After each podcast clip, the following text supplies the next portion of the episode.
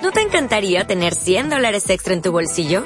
Haz que un experto bilingüe de TurboTax declare tus impuestos para el 31 de marzo y obtén 100 dólares de vuelta al instante. Porque no importa cuáles hayan sido tus logros del año pasado, TurboTax hace que cuenten. Obtén 100 dólares de vuelta y tus impuestos con 100% de precisión. Solo con Intuit TurboTax. Debes declarar para el 31 de marzo. Crédito solo aplicable al costo de la presentación federal con TurboTax Full Service. Oferta sujeta a cambios o cancelación en cualquier momento. Eh, al que le he estado dedicando mucho tiempo últimamente eh, y que siempre me había llamado la atención dentro de la colección del Museo de América.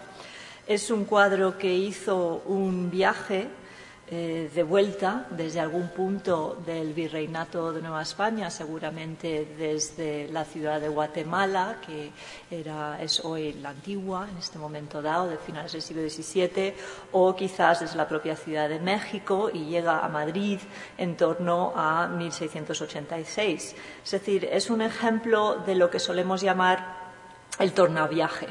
Y acostumbramos a pensar que en el contexto de la monarquía hispana, la mayoría de las obras de arte que viajan eh, viajaban desde los centros artísticos de aquí, de la península, hacia las colonias, pero en realidad eso no fue siempre así. Y la historia de los tornaviajes, lo que vino de México aquí, es fascinante en cuanto enriquece nuestra perspectiva de las relaciones artísticas y políticas entre estos dos lados del Atlántico.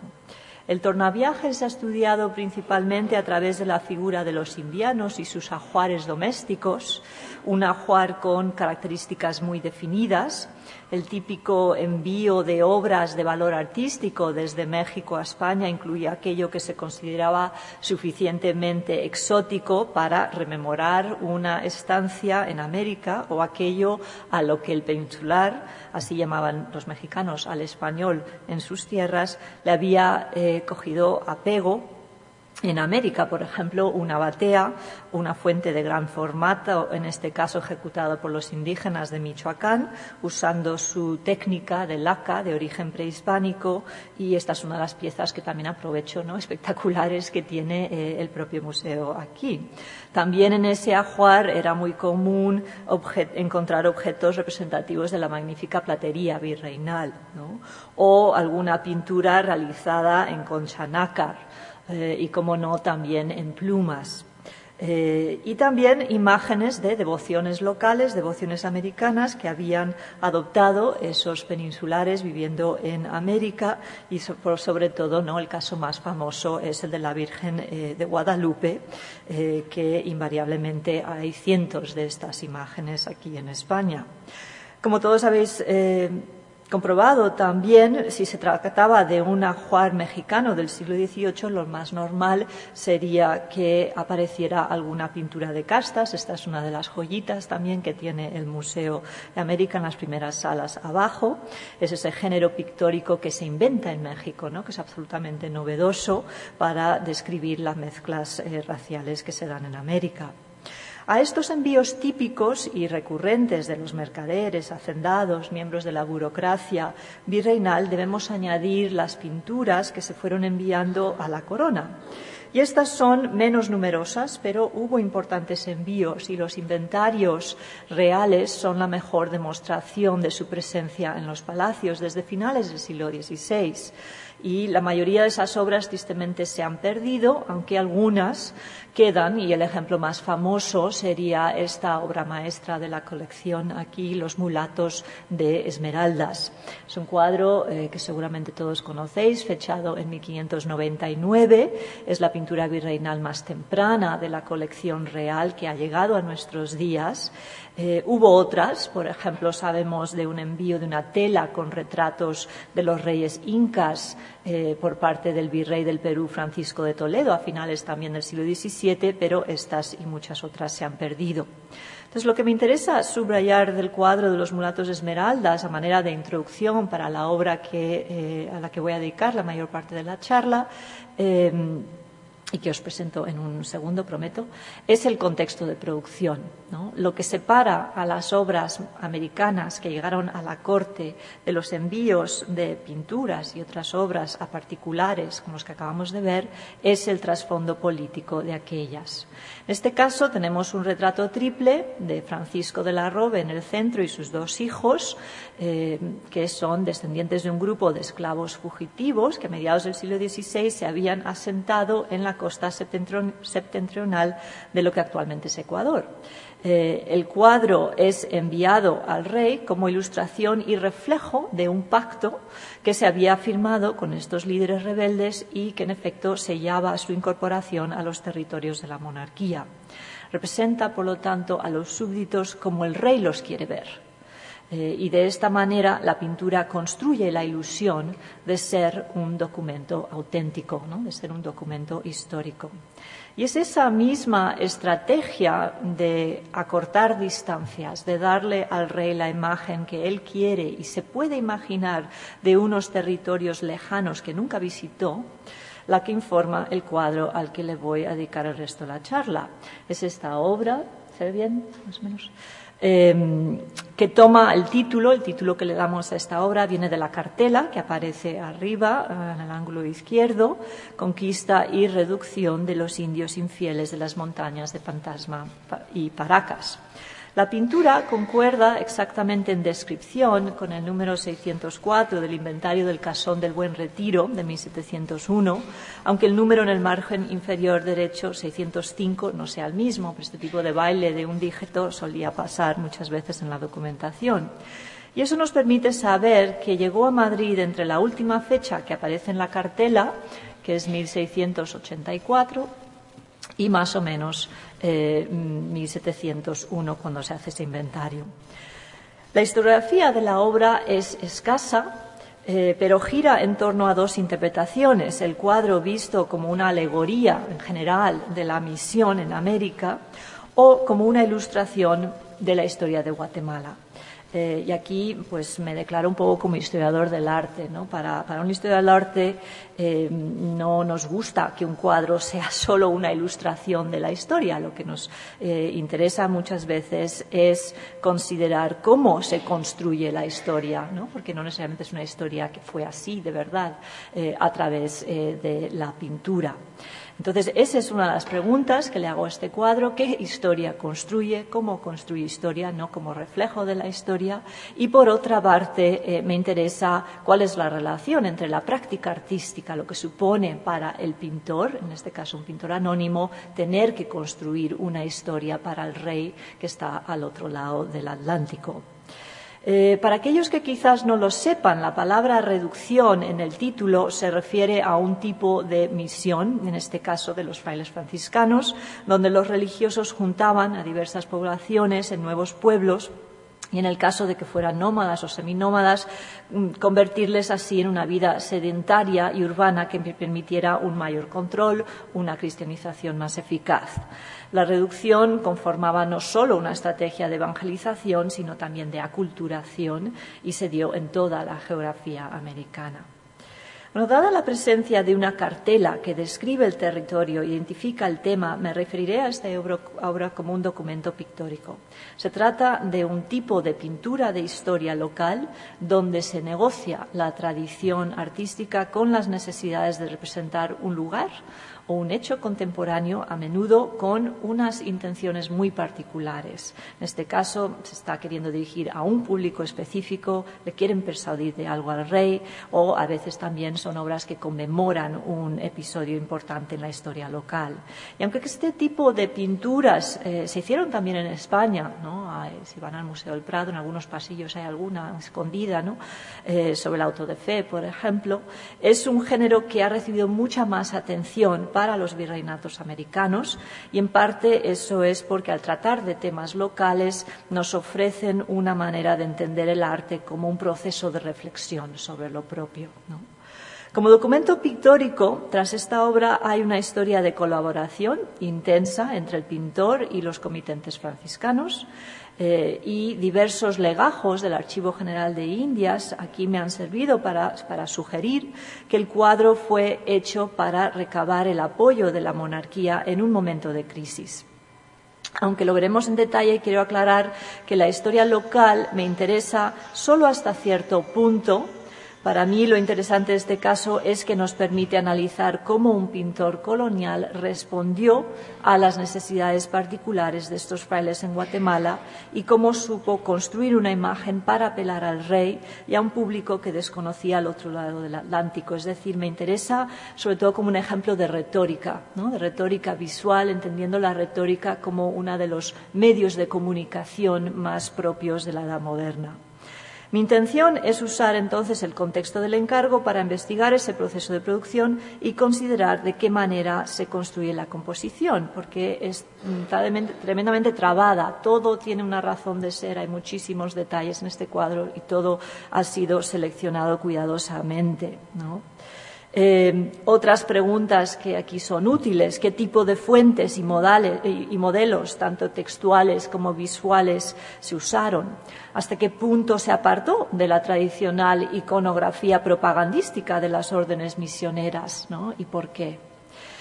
Aunque el cuadro fue pintado en algún centro artístico americano, su artífice sabía que tenía que conectar con los ojos que lo contemplarían en la corte y que eso implicaba una distancia geográfica, pero también social y hasta cierto punto cultural. El pintor y los franciscanos respondieron creando un cuadro que yo creo que funciona a dos niveles. Em, representa elementos locales, pero a la vez se aprovecha de un lenguaje que para entonces era bastante universal en Occidente, un lenguaje de estereotipos sobre América y los indios. De esta manera, si el conocimiento de la zona es escasa, en el que lo está viendo en el público, el mensaje del cuadro se puede entender genéricamente, incluso alegóricamente, que es como se ha ido entendiendo hasta hoy. Pero si los consejeros del rey le hubieran informado apoyándose en los memoriales y la correspondencia de la época, podrían abordar el cuadro de una manera mucho más particular. Esta segunda lectura conlleva también implícita la idea de que la imagen es textual. Es decir, que existen textos tanto dentro, esta cartela con mucha información, como fuera del cuadro que le dan su sentido. Entonces, lo primero que quiero hacer es eh, situaros geográficamente, que no estamos exactamente dónde estamos, porque los nombres de la geografía que se ofrece en la cartela han cambiado mucho eh, y no es muy preciso, pero más o menos yo creo que estamos en esta zona de aquí que pone Village d'Andian, es un mapa francés de principios del siglo XVIII, que es de los más específicos en cuanto a eh, identificar eh, esta región, que siempre fue una región muy remota eh, dentro de la geografía del virreinato de Nueva España. Esa zona, estamos dentro de lo que es el reino de Guatemala, formaba parte del virreinato de Nueva España, y esta zona era conocida como la Tologalpa, una provincia de la actual Nicaragua, cercana a la ciudad de eh, Nueva Segovia. A ver si encuentro el, marcador aquí, que sería esta ciudad, Nouvelle Segovie. La región estaba habitada por grupos indígenas seminómadas que subsistían mayoritariamente de la caza y la pesca durante toda la época virreinal fue un área que costó mucho a los españoles entender, conquistar y sobre todo asentar, una tierra que simbolizaba sus fracasos más que sus éxitos.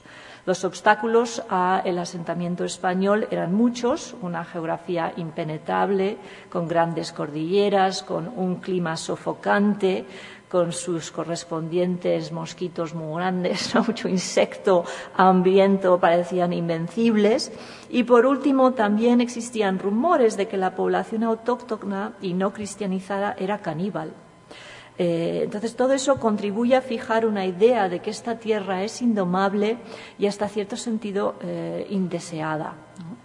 Como consecuencia de ello, el interés de la monarquía por el territorio fue disminuyendo a finales del siglo XVI y principios del XVII, en cuanto se supo que realmente no había una riqueza natural de gran importancia para explotar. Si la monarquía se mantuvo comprometida con la zona fue en gran parte porque tenía que contrarrestar la amenaza creciente de las incursiones de los ingleses en estas tierras, es decir, sabían que se trataba de un punto débil en sus fronteras americanas. El problema no solo eran los ingleses, sino que estos se habían aliado con la población autóctona zambo-mosquitia, bueno, en realidad grupos de afroindios no cristianizados que comerciaban con los piratas ingleses en las costas y les ayudaron en sus incursiones contra los poblados españoles. Es un problema constante en toda la documentación de la época. Las primeras misiones volvamos al cuadro y voy a enseñaros detalles que después, estando delante del cuadro, podemos ver eh, otra vez. Aquí estamos viendo un detalle que viene de la parte superior derecha del cuadro. Em, y que es interesante porque representan esa letra A que veis acá arriba, muy a la distancia, muy pequeñito en la composición en total, pero ahí está eh, las primeras misiones que se lograron asentar en esta zona con cierto éxito. Eh, y eran misiones mm, llamadas de Fantasma y Paracas, que se fundaron en 1674 y eh, su éxito se debió al empeño de un franciscano, Fernando de Espino, seguían funcionando en la siguiente década, pero ya bajo la tutela de otros franciscanos, los mismos que debieron encargar el cuadro y que quisieron primar la representación de otra misión más abajo en el cuadro, que es el detalle principal, central, que veremos también después.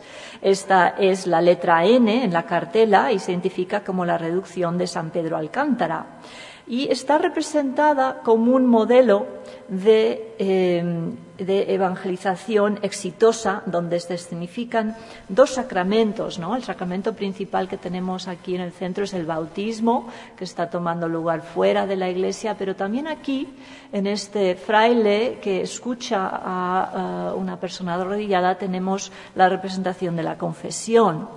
Eh, y esos dos mm, sacramentos son los que siempre se insistía mucho sobre ellos como los logros principales en evangelización, el sacramento de bautismo y confesión.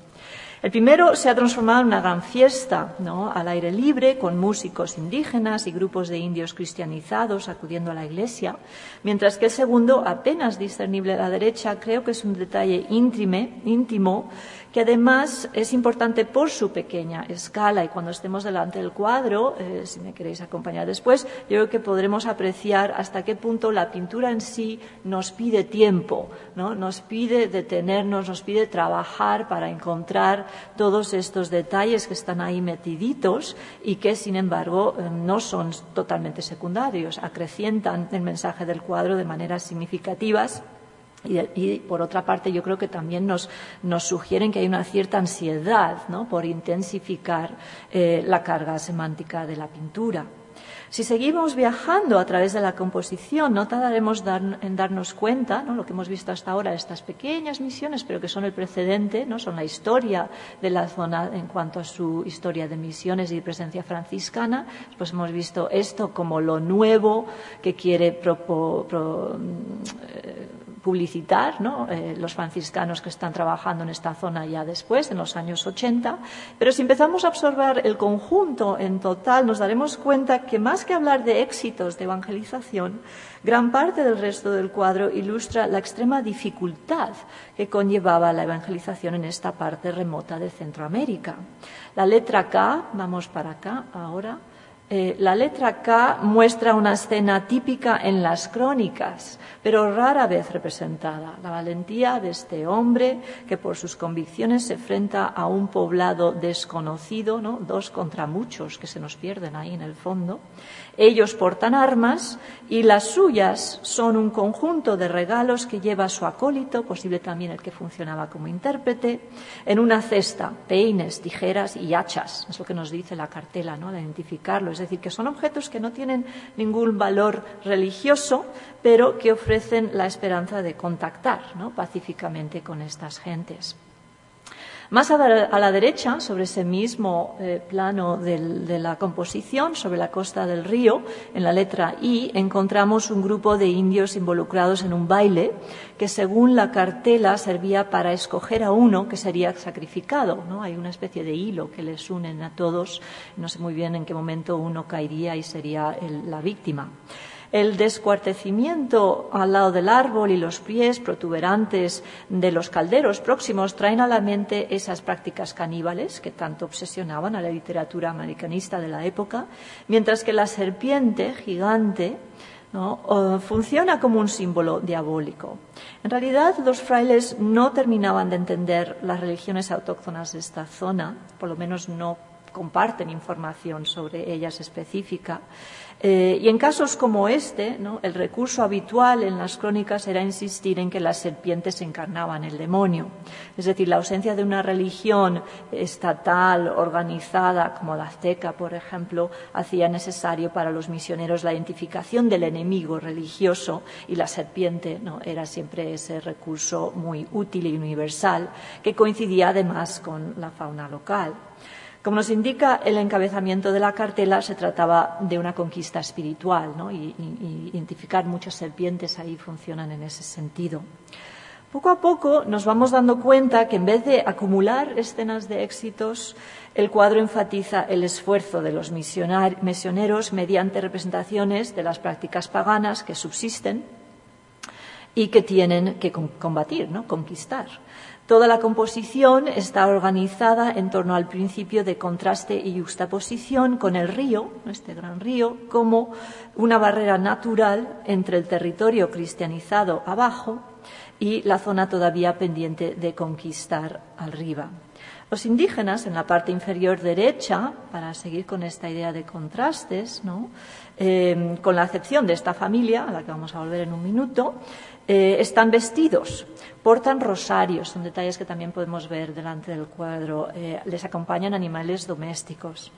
Incluso son de un color más claro que los indígenas al otro lado del río, los supuestos bárbaros, que comparten sus viviendas con animales salvajes. Hay un jaguar por aquí atrás, que no se ve muy bien, pero está ahí. Eh, y, sin embargo, a pesar de todo ese contraste ¿no? entre arriba y abajo, el mensaje del cuadro es que esta barrera natural no es una frontera infranqueable. No solo vemos a los frailes visitando y haciendo regalos al otro lado del río, sino que en realidad, no sé si os habéis dado cuenta antes, todo el paisaje está lleno de cruces. Aquí hay una cruz, aquí hay otro, estamos realmente en el fondo superior eh, del cuadro. Es decir, el cuadro nos ofrece una representación de una silenciosa batalla de símbolos. La naturaleza salvaje, habitada por grandes serpientes, combatida por un ejército de cruces. Mi meta al analizar la obra tan detenidamente es que nos percatemos del cuidado que debió manejar el artista a la hora de componer su cuadro. No existe una fuente grabada aquí para la composición en conjunto, ¿no? lo cual muchas veces para obras virreinales sí que hay una fuente. Aquí no.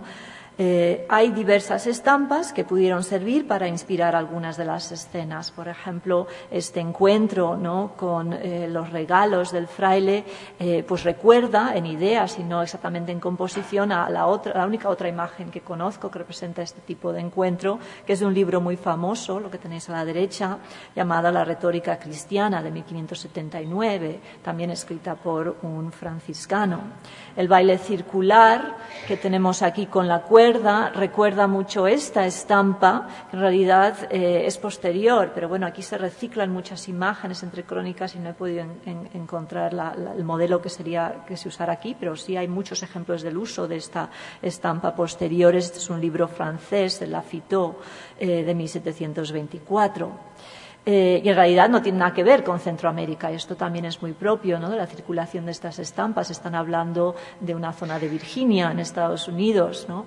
Eh, pero eh, sirve y se puede mover y trasladar la imagen del bárbaro para cualquier zona. Volviendo a nuestro artista, por lo tanto, su talento lo, radica en el posicionamiento ¿no? deliberado de las partes, en cómo las va cogiendo distintas fuentes eh, y cómo va creando esos contrastes de escenas para acrecentar el mensaje.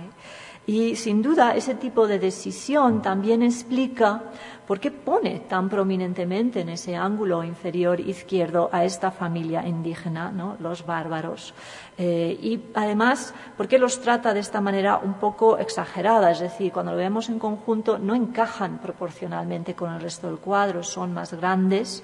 Eh, y yo creo que hay que eh, intentar entender por qué los ha puesto así. Seguramente está usando, aquí los tenéis, y vemos que son más grandes, son eh, muy inmediatamente visibles, esta familia, y seguramente se está sirviendo de lo que es la tradición flamenca. Este es un cuadro flamenco que podría ser cualquiera, ¿no? de finales del siglo XVI, principios del XVII, donde era muy común usar un paisaje monumental y poner muchas escenas pequeñitas en el paisaje contando alguna historia y sobre todo poner en un ángulo inferior izquierdo eh, un grupo más grande, que nos daban como la entrada al tema. Yo creo que en parte eso es lo que está haciendo este mm, pintor pero, y este tipo de pinturas eran muy conocidas en los virreinatos, pero eso no termina de explicar la exclusión de estas figuras en primer plano y yo creo que hay que preguntarnos mm, no solo de dónde viene ese recurso, sino para qué le sirve, ¿no? para qué sirve en esta escena y qué pudiera haber significado para su público a este lado del Atlántico. Ese conjunto familiar, tenéis aquí arriba, em, junto con ese baile ritual ¿no? que hay en el otro lado del río con la serpiente grande, es reminiscente de lo que para finales del siglo XVII era un corpus extensísimo de imágenes del indio. Y mi impresión es que al incluir esta familia en primer plano y de una manera desproporcionada respecto a la escala de las demás viñetas, el pintor quiso utilizarlos como una especie de, de cartel, ¿no? casi de póster que anuncia eh, todo el tema del cuadro. Eh, como una imagen universalmente familiar, constituye una especie de mm, anuncio. Esto es un cuadro sobre Indias. Y no he encontrado la fuente exacta para esta imagen y simplemente aquí os pongo algunas fuentes posibles porque esa idea de la familia, del núcleo familiar que está entre lo bárbaro, los niños jugando con la serpiente, y lo tierno ¿no? de la familia eh, primitiva, pues era parte de la manera en que se entendía todo esto eh, desde eh, Europa. Es decir, yo lo importante no es determinar qué estampa pudo ser más influyente, sino percatarnos que todas ellas constituyen ese corpus de referentes y acciones con ah, indias en la mente de los españoles y, por lo tanto, ayudarían a la recepción de la obra. Em, el uso de imágenes estereotipadas por parte del artista revela que sabía perfectamente que el público del cuadro iba a ser europeo y que seguramente no estaría interesado en la etnografía particular de una u otra parte del imperio. La imagen estereotipificada del indio, que se había creado en Europa poco tiempo después del descubrimiento, servía a los intereses de los propios americanos y en esta ocasión cruzaba el, océano en dirección opuesta. ¿no? Es decir, ellos mismos se han asimilado esa imagen del estereotipo y sirve para devolvérselo a España en este caso.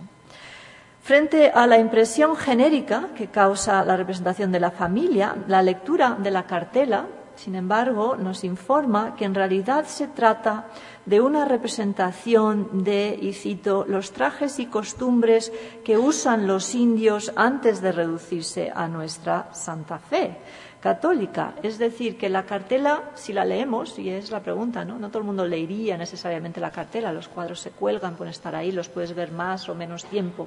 Si realmente lo trabajas y lo lees, entiendes entonces que esto no solo resuena en asociaciones visuales, sino que además representa el momento anterior a la cristianización representada por el bautismo a la derecha. Es decir, que la cartela de alguna manera con esa referencia al antes, ¿no? neutraliza la amenaza que representan estos indígenas eh, bárbaros aquí a la izquierda. En conjunto, la impresión que nos da la composición es que estamos ante la imagen de una reducción exitosa, donde aún queda mucho trabajo por hacer. Podría parecer que este es un mensaje típico dentro de la propaganda que se encargaban de producir las órdenes mendicantes, pero en realidad no lo es. Lo normal eran las representaciones de martirios, ¿no? esta es una representación de martirios, esto es un, este es un cuadro del siglo XVIII mexicano, eh, de evangelización, aquí a la izquierda, o eh, de bautizos también. Este es otro ejemplo famoso, es decir, que el corpus de iconografía que se utilizaba normalmente por parte de las órdenes mendicantes para publicitar los logros de los frailes en los conventos eh, urbanos, en los virreinatos y además incluso para exportar esa imagen a Europa, bastante, estaban bastante sistematizados. Eran este tipo de imagen que os estoy enseñando aquí. Si nuestro cuadro es distinto, es porque detrás de él hubo preocupaciones no solo de índole religiosa, sino también políticas, lo cual resulta evidente si nos fijamos en la letra G, que es este barco de aquí, eh, un gran barco que está en escena. ¿no? Es curioso cómo está hecha la composición, casi una foto. ¿no? ¿no? ¿no? hay un marco ahí que corta, sino que entra de repente a mitad. Y la cartela lo identifica como el mar del norte y río de la ciudad vieja por donde entra el inglés a la Nueva Segovia, guiado por los indios guanáes. Y ya veremos cómo en estas, eh, arriba en estas canoas aparecen los ingleses con los indios guanáes. Al introducir el enemigo, ¿no? es enemigo por excelencia de los españoles en América, los ingleses, este detalle nos desvela que no estamos ante una alegoría de la misión, sino ante un documento de relevancia imperial.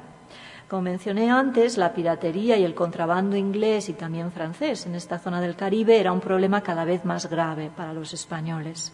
Abunda la correspondencia sobre ese tema a lo largo de todo el siglo XVII entre el gobernador de Guatemala y el rey y muchos memoriales informaron sobre la estrategia de los ingleses, ¿no? precisamente de aliarse con la población indígena hostil de la costa para organizar incursiones bélicas a esos asentamientos españoles. Es decir, el detalle que vemos en el centro eh, del río, ¿no? como os acabo de decir. Pero entonces la pregunta es, ¿por qué quisieron los franciscanos enviar al rey una representación tan politizada e inusual del territorio? Según la documentación, los ingleses no habían atacado a las misiones franciscanas. La clave de las preocupaciones franciscanas nos las dan los nombres que aparecen en esta cartela y la documentación inédita sobre ellos. La cartela nos dice que la reducción de estos indígenas había sido posible gracias a un tal fray Cristóbal de Miranda Jiménez director de la misión en 1679. También elogia a la labor del presidente de la audiencia, don López Sierra Osorio, por su apoyo en la cristianización del territorio. Entonces estaba investigando a este padre Miranda a ver qué podía averiguar a través sobre todo del Archivo General de Indias y parece que estuvo en el virreinato desde 1678, había llegado poco antes, ¿no? 1678, era de Cuenca. No aparecen mm, documentos, no he encontrado documentos suyos hasta junio de 1686, cuando unas cartas mencionan que había viajado de vuelta a Madrid acompañado de dos indios jóvenes descritos como donados. Uno de ellos había enfermado y eventualmente moriría en el Hospital de la Latina. Eh, informado de esto, Carlos II, en la correspondencia que queda, se montó en cólera y ordenó que los indios fueran devueltos a su sitio de origen, ocupándose él de los gastos. Y en cuanto al padre Miranda, eh, el monarca ordenó a los franciscanos que podían tomar sus propias medidas, pero que él no le permitiría volver a América jamás. Em, aunque la documentación que he localizado en el Archivo General de Indias no explica exactamente cuál era el motivo de la ira real, es evidente que Miranda había roto algunas reglas básicas del funcionamiento de las misiones y la más importante era la prohibición absoluta a traer indios a España. Sin embargo, es igualmente evidente que una cosa eran las leyes y otra la práctica, y que si Miranda se saltó esta prohibición fue con el beneplácito de sus superiores en Nueva España y por tener una razón de fuerza mayor para hacerlo. Esa posible razón la encontramos en otra documentación que informa que desde 1683 un cura secular había solicitado al rey que le otorgasen esas mismas doctrinas de indios que controlaban los franciscanos. Y no voy a entrar en más detalles, porque la correspondencia sobre el tema se prolongó durante años. Lo importante para nosotros es saber que hacia 1686 el rey se inclinaba hacia esta concesión, porque además había oído que los franciscanos incurrían en mucha corrupción en la provincia. Entonces, están, pongámonos un poco en el escenario completo, ¿no? Están acusados de corrupción por este cura secular y otros religiosos también. Están amenazados por incursiones extranjeras y grupos indígenas hostiles, algunos de los cuales podían ser caníbales. Parece plausible, con todo ese escenario, que Miranda viajara a Madrid en 1686 para apelar directamente al Consejo de Indias sobre la situación de sus misiones y que pensara que su argumento se vería reforzado si aportaba una pintura que explicara al rey exactamente cuál era la situación de las reducciones. Los documentos que he encontrado no hacen mención del cuadro, pero tengo para mí que debió ser parte de su equipaje, de su eh, trabajo diplomático. Ese contexto más amplio nos explicaría la referencia al barco inglés en el cuadro, un potente recordatorio para los ojos del monarca de la fragilidad del territorio. De hecho, cuando los misioneros necesitaban apelar a la monarquía para mayores apoyos económicos y militares, en Hispanoamérica solían enfatizar su papel de colonos en las fronteras. Al fin y al cabo, ellos eran los que realmente conquistaban las fronteras, asegurándolas para el rey mediante asentamientos permanentes. Sin ellos, estos territorios caerían en manos extranjeras. Al mismo tiempo que Miranda ponía este argumento a funcionar a través del cuadro, necesitaba dar una impresión de éxito mediante un conjunto de escenas que mostraban los orígenes de las reducciones en la zona, esas pequeñas misiones que hemos visto, y ponían de manifiesto el éxito de la nueva misión, aquí abajo, y el trabajo ya realizado. Todo ello todo aquello que hacía innecesario traspasar esas misiones al cura secular. Y el embajador ideal para defender la situación ante el rey era Lope de Sierra Osorio, ese eh, antiguo presidente de Guatemala que se mencionaba en la inscripción del cuadro y que había sido presidente de Guatemala hasta 1680. Pero en 1686, cuando se está haciendo el cuadro, ya no lo era. Sin embargo, era miembro del Consejo de Indias en Madrid, ¿no? Era el ideal embajador. ¿Cómo podía renunciar Sierra Osorio a jugar un papel de embajador para los franciscanos en la corte cuando la inscripción le elogiaba, ¿no? Ese gran celo católico que él había apoyado, con el que había apoyado estas misiones.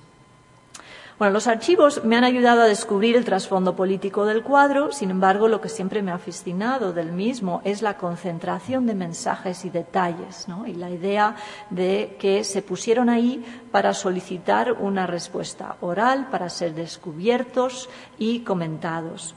Y como no sabemos quién fue el pintor, solo el cuadro nos puede ayudar a reconstruir su proceso de construcción y cómo su artífice buscó elaborar una imagen convincente para su público, un público que él sabía al otro lado del océano.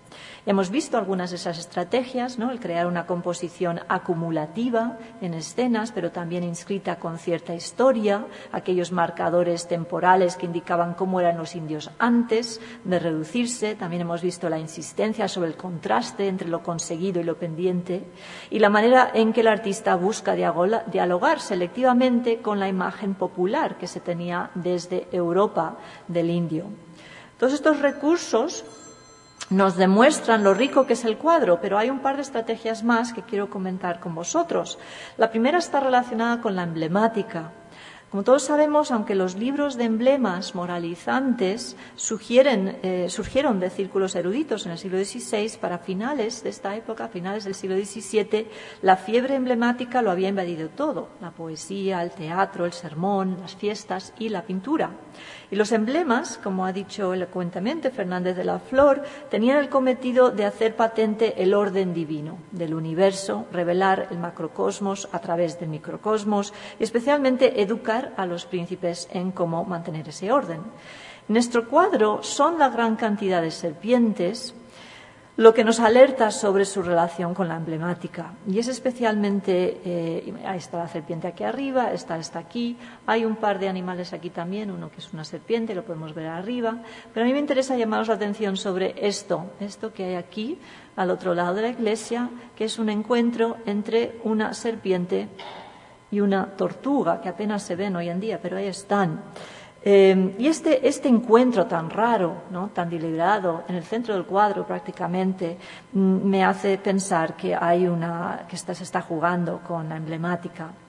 No he podido encontrar una fuente exacta para este enfrentamiento en los muchos libros de emblemática que se produjeron en la época, pero eh, me parecen relevantes los emblemas de tortugas, que por cierto son bastante inusuales en sí mismos, eh, y que aparecen en algunos de los libros más famosos de la época. Lo que os estoy enseñando aquí a la derecha viene de las empresas morales de Juan de Borja, que se habían reeditado y ampliado justo unos años antes de que se hace el cuadro, en 1680 es un emblema aut multum nihil, o todo o nada, y el texto, porque los emblemas siempre son unas estampas con un animal, algún detalle, muchas veces de la naturaleza, o simplemente un símbolo, acompañados de un texto más explicativo, el texto que acompaña a la imagen reflexiona sobre la necesidad de trabajar y perseverar para que las cosas salgan bien.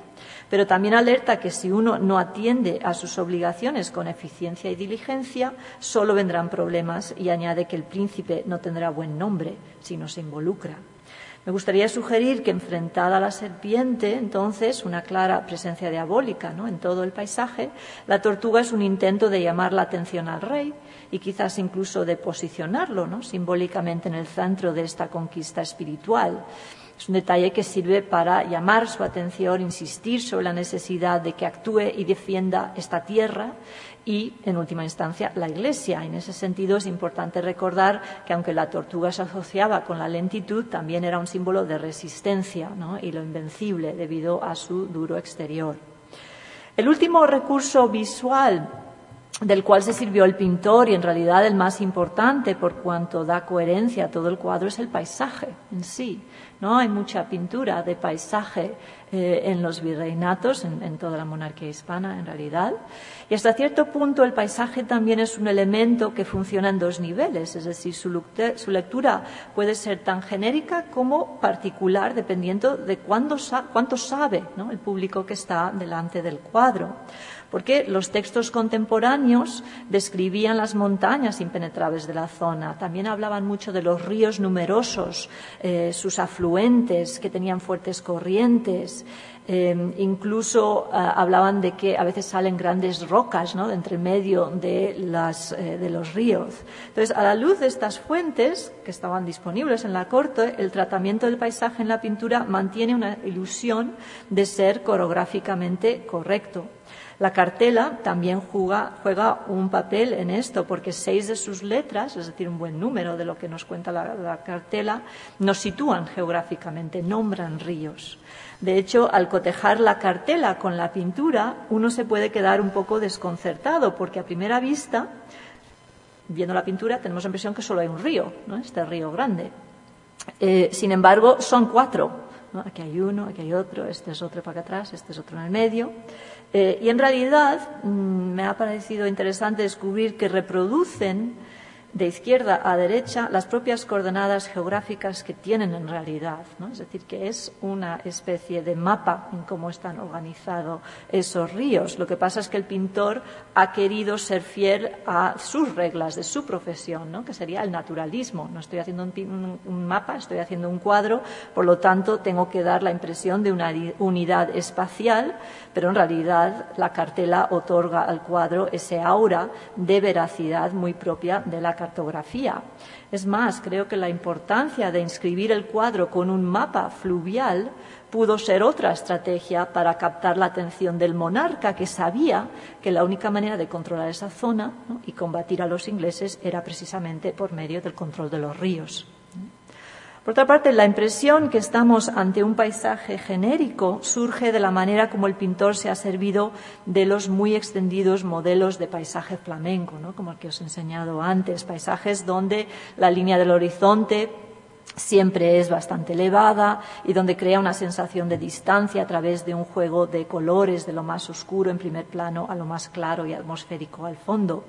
Pero de nuevo creo que aquí lo importante no es quedarnos con la fácil explicación formal de que el pintor se ha servido de un modelo flamenco, sino de preguntarnos para qué le servía este tipo de escenario. Para estas fechas, el paisaje como elemento aglutinador de pinturas de diversa temática era común en las paredes del palacio eh, del Buen Retiro y del Alcázar, y ante sus ojos, ante los ojos del rey, colgaban en Madrid todo tipo de países, se llamaban países en la época, en los que primaba también el punto de vista aéreo y la perspectiva atmosférica que vemos aquí. Eh, no me puedo extender en toda la historia del desarrollo del paisaje en cuanto a género relacionado con las posesiones del rey, pero es importante percatarnos que si bien el rey tenía informaciones escritas sobre sus territorios y mapas de los mismos, a lo largo del siglo XVI la pintura de paisaje se erigió como un género que ofrecía una experiencia estética de esa información. Eh, considerando ese, trasfondo, yo creo que podemos observar como el paisaje en conquista y reducción lo invade todo y en su vastedad no, termina eh, ni empieza en ninguno de sus márgenes laterales, sobre todo no en este que hemos mencionado antes, estamos ante un territorio inmenso. Es decir, este manejo del paisaje en particular sirve para poner la tierra a los pies del rey no tengo ninguna duda de que aquí el paisaje se está utilizando para subrayar los derechos y las obligaciones territoriales del monarca. Las montañas se alzan sobre unos frailes empequeñecidos ante la dimensión de la naturaleza, sin embargo están allí para reclamar ese territorio para el rey y para Dios, y se han ocupado de plantarlo con cruces y combatir contra el demonio omnipresente en forma de serpientes conclusión, aquí convergen distintos tipos de paisajes, ideas sobre el paisaje bastante corrientes en la edad moderna. El paisaje como un territorio de conquista política, el paisaje diabólico, cristianizado, y el paisaje como representación cartográfica y coreográfica. Podemos analizar cada uno de esos paisajes independientemente a través de la pintura, pero al final yo creo que lo importante es reconocer que todas esas asociaciones debieron converger en la mirada del rey y en su identidad como supremo defensor de la Iglesia Católica. Em, la acumulación de símbolos y detalles en esta obra delatan la ansiedad de quien la encargó. Pero como historiadores del arte también nos permite considerar la fluidez con el que el material visual circulaba a ambos lados del Atlántico. Pues espero haber demostrado que lejos de ser una pintura derivativa o una copia simple de un grabado europeo, algo de lo que a veces se acusa la pintura virreinal injustamente, esta obra es un ejemplo excelente del proceso de selección, apropiación y combinación de fuentes y a pesar de que no se conozca la identidad del artífice, lo cual también es muy común para este campo, este pintor demuestra una habilidad considerable en el manejo del lenguaje artístico y político del centro del imperio. Podríamos concluir que esta obra nos demuestra lo conectado que llegaron a estar las distintas partes del imperio español y cómo ese lenguaje de persuasión tan característico de la pintura del barroco se podía manipular y trasladar a la Corte de Madrid desde las esquinas más remotos del territorio americano. Muchas gracias.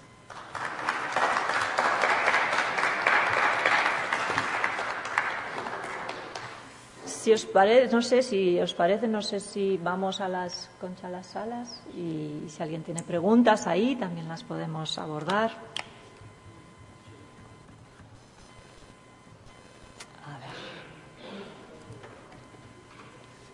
¿Eh? Es que tiene muchas. Sí, muchas cositas.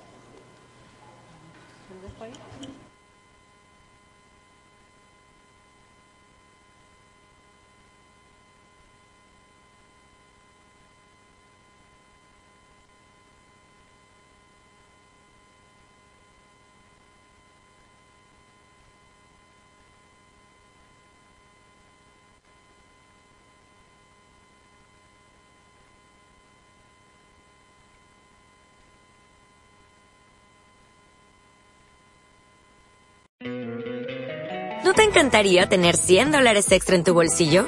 Haz que un experto bilingüe de TurboTax declare tus impuestos para el 31 de marzo y obtén 100 dólares de vuelta al instante. Porque no importa cuáles hayan sido tus logros del año pasado, TurboTax hace que cuenten. Obtén 100 dólares de vuelta y tus impuestos con 100% de precisión. Solo con Intuit TurboTax. Debes declarar para el 31 de marzo. Crédito solo aplicable al costo de la presentación federal con TurboTax Full Service. Oferta sujeta a cambios o cancelación en cualquier momento.